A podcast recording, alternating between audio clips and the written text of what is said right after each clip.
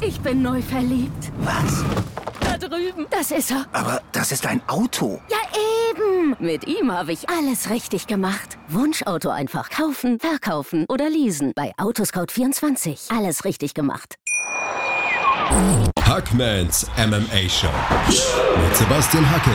Auf meinsportpodcast.de.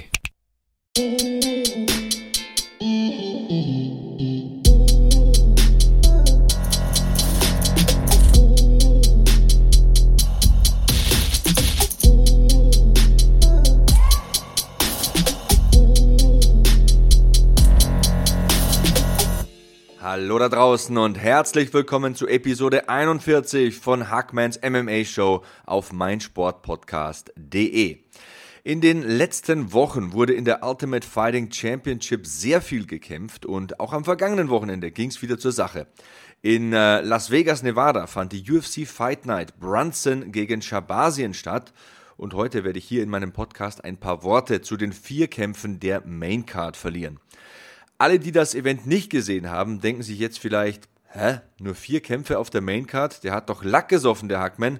Das war doch sicher ein Versprecher. Nein, ich kann euch versprechen, Freunde der Sonne, ich habe nicht am Kleber geschnüffelt, ich habe es richtig gesagt. Es gab tatsächlich nur vier Kämpfe im Hauptteil der Show, denn als Trevin Giles für seinen Kampf gegen Kevin Holland zum Octagon kommen sollte, um die Show eben zu eröffnen, da kollabierte der Mittelgewichtskämpfer. Er brach zusammen. Warum ist nicht sicher. Auf jeden Fall war die Kommission sofort zur Stelle und blies den Kampf ab. Giles wurde dann umgehend behandelt, kam relativ schnell wieder zu sich. Er wollte auch kämpfen, das sah man auch eingeblendet, aber die Kommission tat das einzig Richtige. Klar, es kann Aufregung gewesen sein, wahrscheinlich war es auch die Aufregung. Trotzdem ging man hier auf Nummer sicher, man schützte den Athleten und ließ ihn nicht antreten was natürlich die ganze Show verkomplizierte und auf den Kopf stellte. Ich meine, allgemein schien diese Show ja etwas verhext zu sein.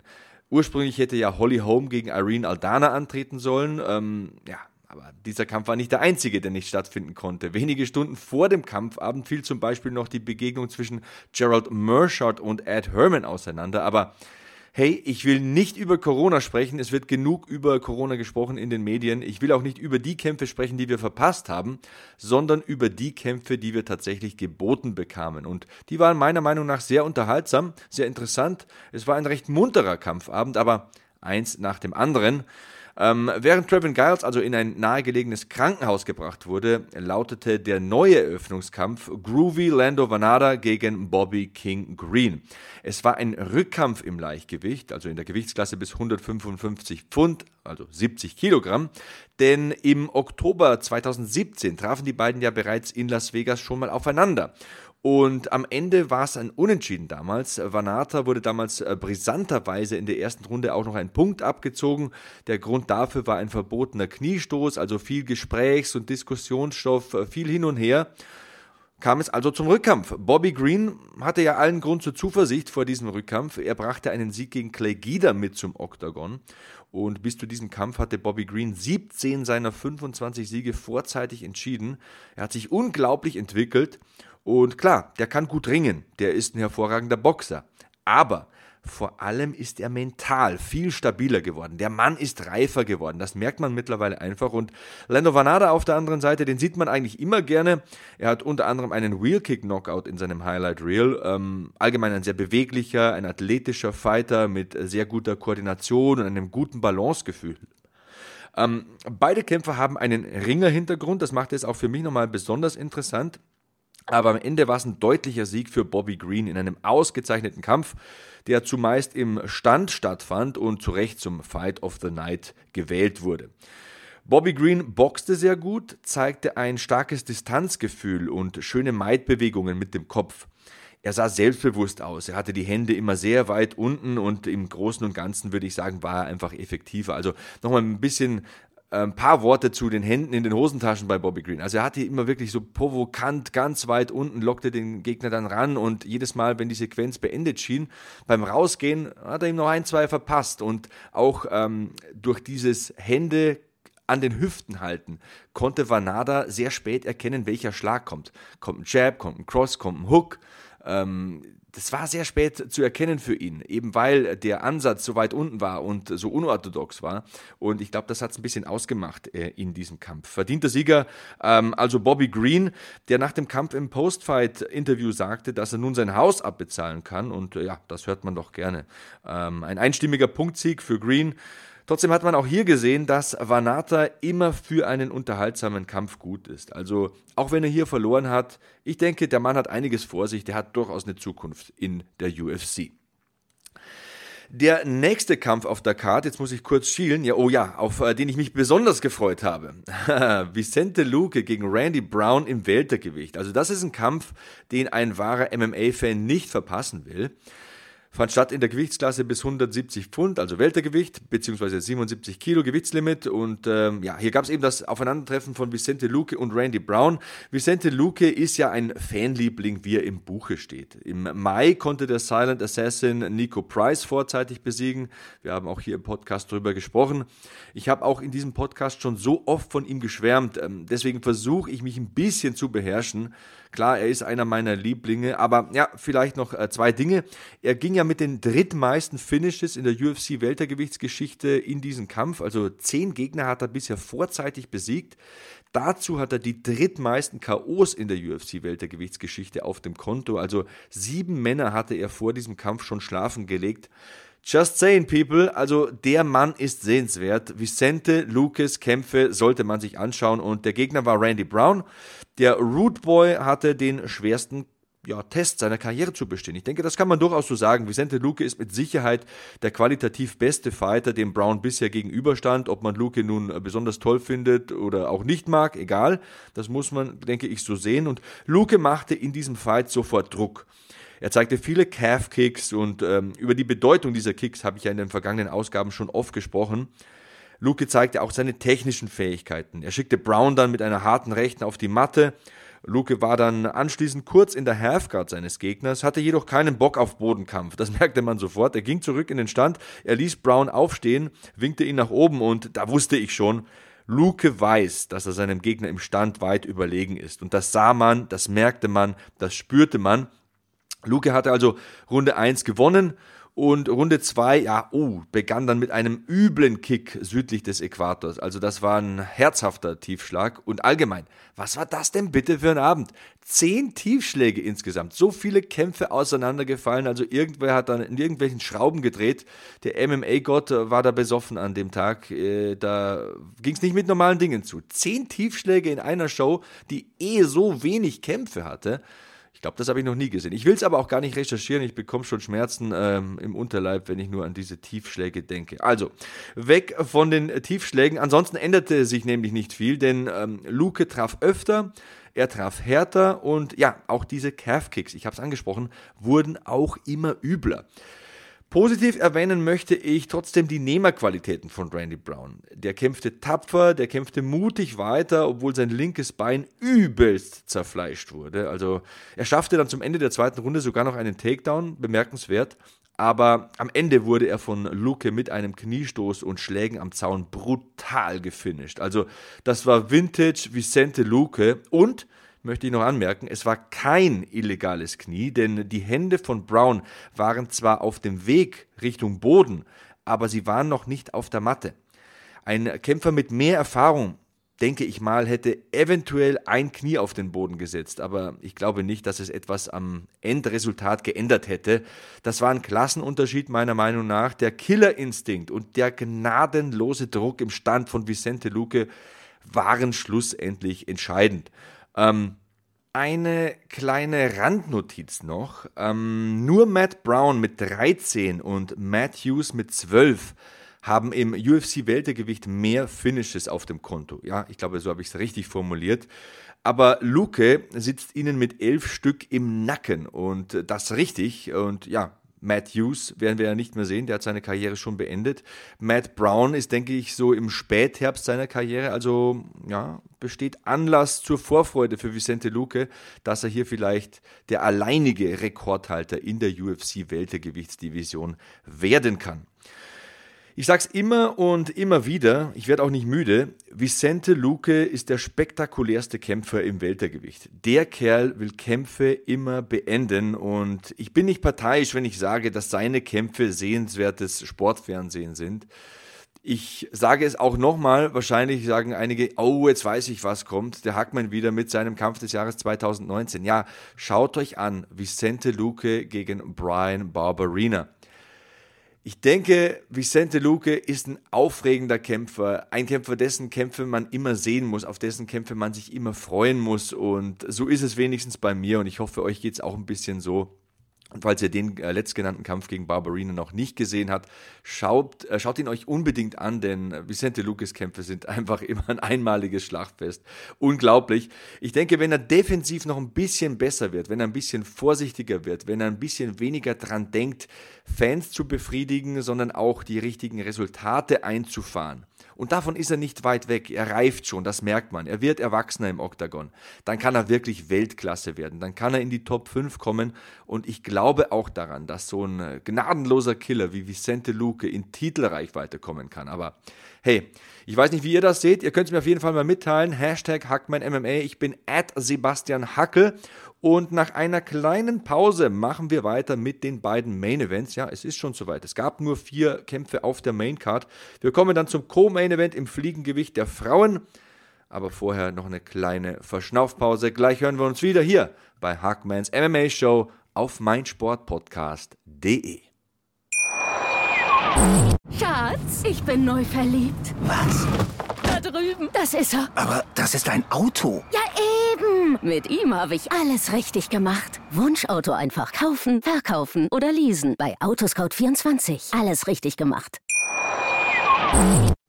Weiter geht's bei Hackmans MMA Show mit der Analyse der Fight Night Brunson gegen Shabazien und wir machen weiter mit dem Co-Main Event im Fliegengewicht der Frauen. Die Schottin Joanne Jojo Calderwood wollte nicht auf ihre Titelchance gegen Valentina Shevchenko warten und stieg mit Jennifer Meyer ins Oktagon. Die Nummer 6 der Welt, die ehemalige Invicta FC Titelträgerin in der Gewichtsklasse bis 125 Pfund, Jennifer Meyer aus Brasilien, also mit einer Riesenchance, um in den Rankings nach vorne zu kommen. Sie hatte hier einfach nichts zu verlieren. Das ist de facto so. Ähm, Joanne Calderwood hingegen hatte eine Titelchance zu verlieren. Sie wollte dennoch aktiv bleiben, wollte nicht auf ein neues Datum für den Titelkampf äh, warten und ja, bezahlte dafür. Sie verlor in der ersten Runde per Aufgabe in einem Armstreckhebel und ist jetzt erstmal weg vom Fenster, wenn wir von Titelchancen sprechen. Meyer äh, ging nach ihrer Niederlage gegen Caitlin Chukagian im November mit einer durchwachsenen UFC-Bilanz, ja, eher durchwachsen. Äh, zwei Siege, zwei Niederlagen in das Gefecht. Aber die Muay Thai Kickboxerin präsentierte sich in exzellenter Form. Ihr Striking war solide und als sie in der zweiten Hälfte der ersten Runde einen Takedown kassierte, da zeigte sie in meinen Augen ein ganz, ganz tolles Guard Game. Also ich schweife ja oft sehr aus, wenn es um die Erklärung von Submissions geht, aber hier nur so viel. Maya holte sich den Sieg durch Aufgabe, weil sie den Armbar nicht losließ.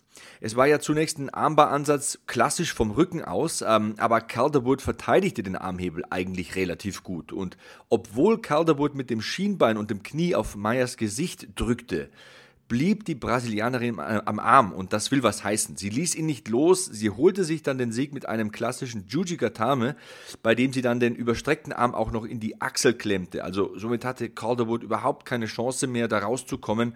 Exzellentes BJJ von Maya. Ja, und dass Menschen mit dem Nachnamen Maya Leute in der UFC zum Abklopfen bringen, ist ja auch nichts Neues mehr. Und ja, die Biene Meier ist die große Gewinnerin des Abends in meinen Augen. Ähm, es gab ja auch noch einen Tweet von Valentina Shevchenko. Wir sehen uns, Jennifer Meier, hat sie da getwittert. Und tja, was soll man sagen? Das Motto hier, von Platz 6 zur Titelchance mit einem Sieg. Es sieht auf jeden Fall mal alles danach aus. Dana White sagte auch noch nach dem Kampf, dass äh, Shevchenko gegen Maya der Titelkampf sei, den man anvisieren wolle. Also in nicht allzu ferner Zukunft kann das auch stattfinden, denn ich denke, dass Maya hier nicht allzu viel Schaden genommen hat. Ähm, ja, eine geschlagene Joanne Calderwood verließ das Octagon, brach Backstage zusammen, also auch das nochmal zu diesem verhexten Kampfabend. Auch Joanne Calderwood kollabierte Backstage, wurde dann in ein Krankenhaus gebracht. Eine kurze Schrecksekunde, aber es ging ihr recht schnell wieder besser. Mittlerweile gibt es auch eine offizielle Stellungnahme auf ihren Social-Media-Kanälen. Sie hat geschrieben, Rough Night at the Office, also ein harter Tag im Büro für Joanne Calderwood. Sieg durch Aufgabe für Jennifer Meyer, die jetzt Richtung Titel marschiert und demnächst gegen Valentina Shevchenko antreten darf. Zwei tolle Kämpferinnen machten also die Bühne frei für den Hauptkampf im Mittelgewicht. Den vierten Kampf auf der Maincard, der fand statt im Mittelgewicht, wie gesagt, 185 Pfund bzw. 84 Kilogramm das Gewichtslimit. Derek Brunson, die Nummer 8 der Rangliste gegen Edmund Shabazien, die Nummer 9 der Rangliste, also ein ausgeglichenes Matchup. Beide wollen unbedingt in die Top 5, das haben sie mehrfach betont. Brunson ist ja seit längerer Zeit eine Art Gatekeeper, wenn man in die Top 10 im Mittelgewicht will. An ihm muss man da vorbei und somit war dieses Matchup eine logische Konsequenz für ihn, um den nächsten Schritt auf der Karriereleiter zu machen. Shabazien auf der anderen Seite wird seit Jahren als Top-Talent bezeichnet und ja, für ihn war es natürlich auch ein mega wichtiger Kampf, um zu beweisen, dass er zur Weltklasse gehört. Lass uns noch mal einen kurzen Blick auf die Rankings im Mittelgewicht werfen. Das ist interessant. Also der Champion ist ähm, der Stylebender Israel Adesanya, wissen alle, dicht gefolgt von Robert Whittaker, der zuletzt ja Darren Till besiegen konnte, wisst ihr auch. Ähm, dann haben wir Paulo Costa, der demnächst die Titelchance bekommen wird. Hinter ihm Jared Cannonier, der Joker Jack Hermanson und der Dauerbrenner Joel Romero. Cannonier gegen Whittaker ist ja auch so ein anvisiertes Matchup in den kommenden Monaten. Ja, dann kommen schon Darren Till und Calvin Gastelum auf 6 und 7. Ähm, sie haben ja in den vergangenen Wochen Niederlagen einstecken müssen. Und was heißt das? Das ist die ideale Gelegenheit also für Brunson und Shabazien, um die Gunst der Stunde zu nutzen und somit an die Top 5 anzuklopfen in diesem drei Runden Main Event.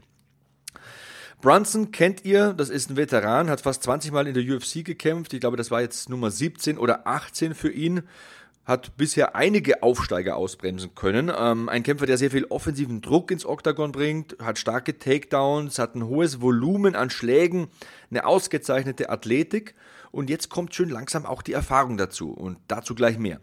Auf der anderen Seite Schabasien, Mai, 22 Jahre jung, kam ungeschlagen in den Kampf mit der Bilanz von 11 Siegen und keiner einzigen Niederlage, ist ein gutes Paket, ist ein moderner, vielversprechender, vielseitiger Kampfsportler. Er kann ringen, er hat Judo-Elemente in seinem Repertoire, er kann boxen, er war ja jahrelang der Trainingspartner von Ronda Rousey, als er ein junger Bursche war. Mittlerweile ist er ein großer Junge und will selbst äh, Titel gewinnen.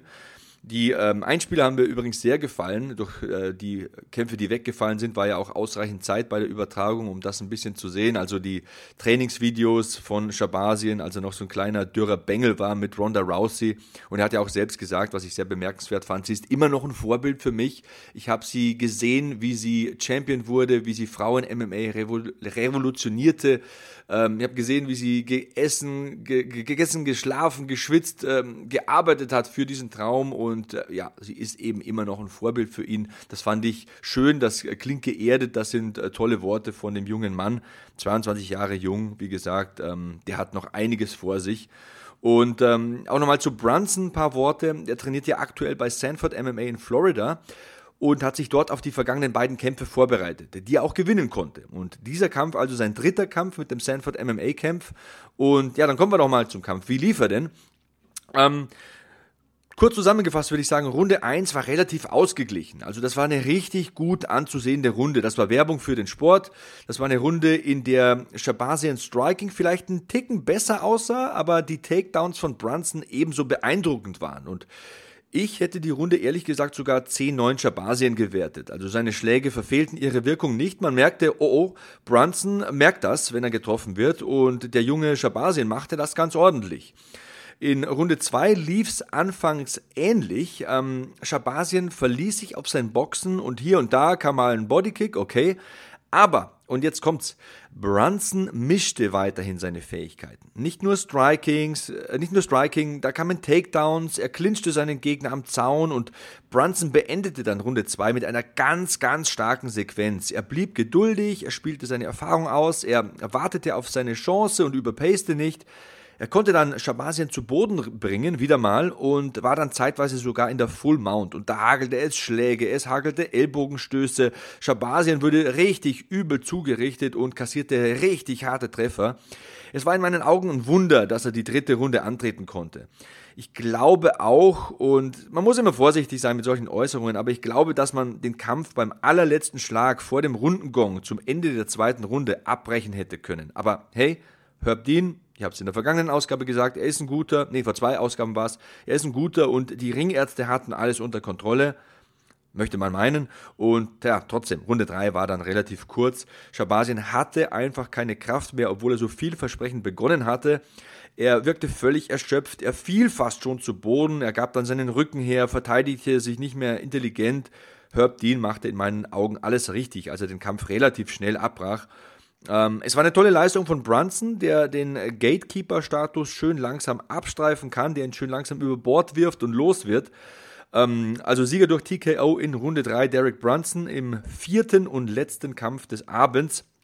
Dennoch denke ich, dass äh, Edmund Shabazien einiges vor sich hat. Er wird die richtigen Schlüsse ziehen aus dieser Niederlage. Er ist Anfang 20. Das war jetzt die erste Niederlage als Profi im MMA.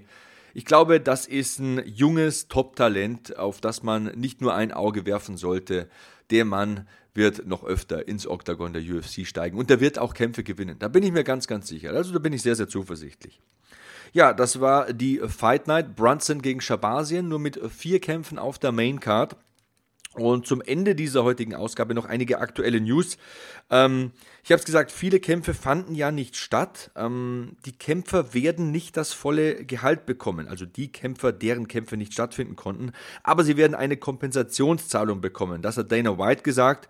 Und viele dieser Kämpfer werden in den kommenden Wochen auch neue Fights bekommen. Also Ed Herman, glaube ich, hat zum Beispiel schon einen ähm, es wird weitergehen. Dana White sorgt dafür, dass es neue Veranstaltungen gibt und dass die Kämpfer auch Geld verdienen können. Apropos Dana White, ähm, er war sehr unzufrieden mit dem Ringarzt, der den Main Event nicht nach der zweiten Runde abbrach.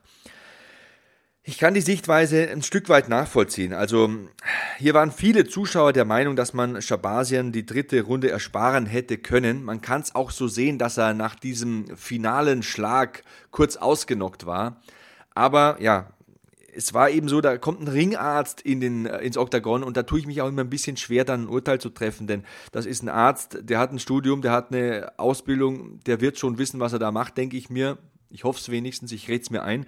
Und ja, der ließ eben diesen Kampf weiterlaufen und er hat ja dann auch nicht mehr lange gedauert. Also nach circa 30 Sekunden in Runde 3 war dann Schicht im Schacht. Brunson konnte den Sargnagel einschlagen und diesen Sieg einfahren. Ähm, Dana White noch mal ein Wort zu ihm. Er hat auch äh, ganz deutliche Worte gefunden in Richtung Dan Hardy in der vergangenen Woche. Ich habe es ja im äh, Podcast mit Wolfgang Unsöld, ich glaube es war Ausgabe 39, relativ lange diskutiert. Dan Hardy sprang ja hoch an den Käfig und äh, lieferte sich dieses hitzige Wortgefecht mit Herb Dean. Und Wolfgang und ich waren uns ja auch einig, dass ein Kommentator da ein bisschen übers Ziel hinausschießt, dass ihm das nicht zusteht. Dana White sieht das sehr ähnlich, ging sogar einen Schritt weiter, sagt, wenn es sowas nochmal gibt, dann wird die betreffende Person nicht mehr für die UFC arbeiten. Er hat gesagt, ich liebe Dan Hardy, aber das darf ein Kommentator nicht machen. Wenn das wieder passiert, gibt es keinen Dan Hardy mehr in der UFC. Also hat er ganz deutlich die Grenzen aufgezeigt und ich denke, das ist wichtig. Es kann nicht angehen, auch, versteht mich nicht falsch, auch wenn ein Offizieller mal eine Fehlentscheidung trifft und das wird vorkommen, das ist schon vorgekommen, das wird wieder vorkommen. Aber wo kommen wir denn dahin, wenn dann jeder, der meint, er sei im Recht, an den Käfig hochspringt und da äh, ins Oktagon schreit? Da kommen wir nicht weit, Freunde. Also das ist nicht, was seriösen Sport ausmacht. Und ich bin da durchaus bei Dana White. Ich finde es da gut, dass er auch da klare Töne anschlägt. Dennoch muss man natürlich auch ähm, kritisch beurteilen können, was die Offiziellen machen. Das kann man ja im Kommentar machen, das kann man in einem Podcast machen, das kann man auf der Pressekonferenz nach dem Kampf oder nach dem Kampfabend machen. Und das darf auch ein Dana White als UFC-Präsident.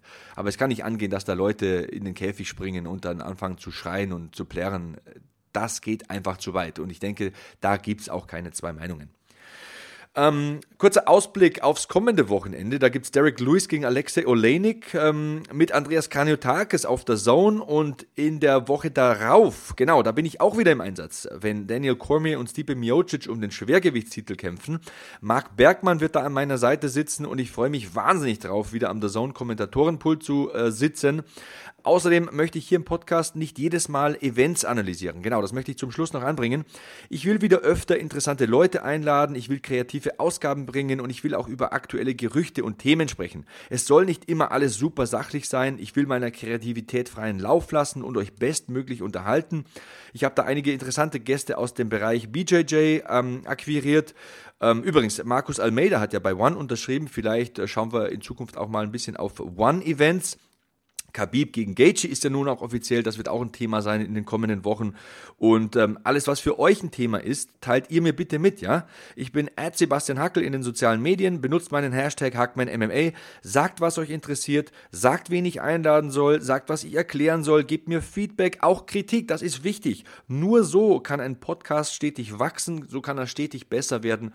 Ihr müsst mir dabei helfen, ihr seid die Hörer, ihr bestimmt, was hier gemacht wird. Und ja, das war also zum Wochenanfang die UFC Fight Night Brunson gegen Shabazien mit ein paar Gerüchten und aktuellen Gesprächsthemen. Wir hören uns ganz sicher in dieser Woche nochmal und äh, bis dahin wünsche ich euch, dass ihr gesund bleibt, dass ihr sauber bleibt und sage so long, Hackman out. Hackmans MMA Show mit Sebastian Hacke auf meinsportpodcast.de. Schatz, ich bin neu verliebt. Was? Da drüben. Das ist er. Aber das ist ein Auto. Ja, eben. Mit ihm habe ich alles richtig gemacht. Wunschauto einfach kaufen, verkaufen oder leasen. Bei Autoscout24. Alles richtig gemacht.